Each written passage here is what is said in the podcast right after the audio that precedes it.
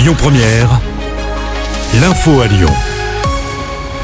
Bonjour Christophe et bonjour à tous. Sortez les manteaux, les bonnets, les écharpes. Un épisode de froid s'installe progressivement sur la région lyonnaise. Les températures baissent avant une journée encore plus froide demain.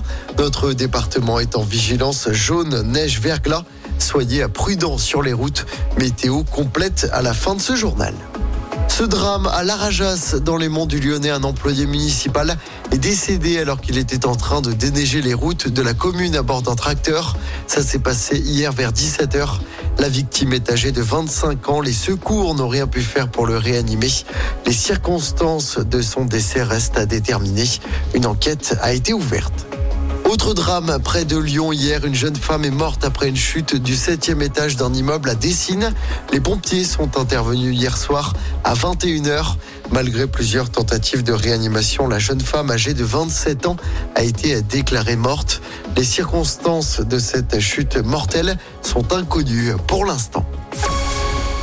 Dans l'actualité locale également, cette agression au couteau devant une discothèque en centre-ville de Lyon ce week-end. Ça s'est passé dans la nuit de samedi à hier devant un établissement de la rue Pizet. Selon le progrès, une rixe entre deux groupes a éclaté et un jeune homme de 29 ans a été poignardé au thorax et au cou. Hospitalisé les torts de danger, son agresseur présumé, un Libyen de 38 ans, a été interpellé et placé en garde à vue. Minelli, bientôt fixé sur son avenir, le tribunal de commerce de Marseille se prononce aujourd'hui sur la reprise ou non du chausseur. Plus de 500 emplois sont en jeu. Minelli compte 120 boutiques en France. Et puis après un an d'arrêt, c'est le retour de Plus belle la vie aujourd'hui. La série diffusée à 20h10 sur France 3 pendant 18 ans revient sur TF1 à partir d'aujourd'hui avec un nouvel horaire. Ce sera désormais à 13h40. Nouveau décor également, c'est le village d'Allo qui accueille désormais le nouveau bar du Mistral qui reste évidemment l'épicentre de la série.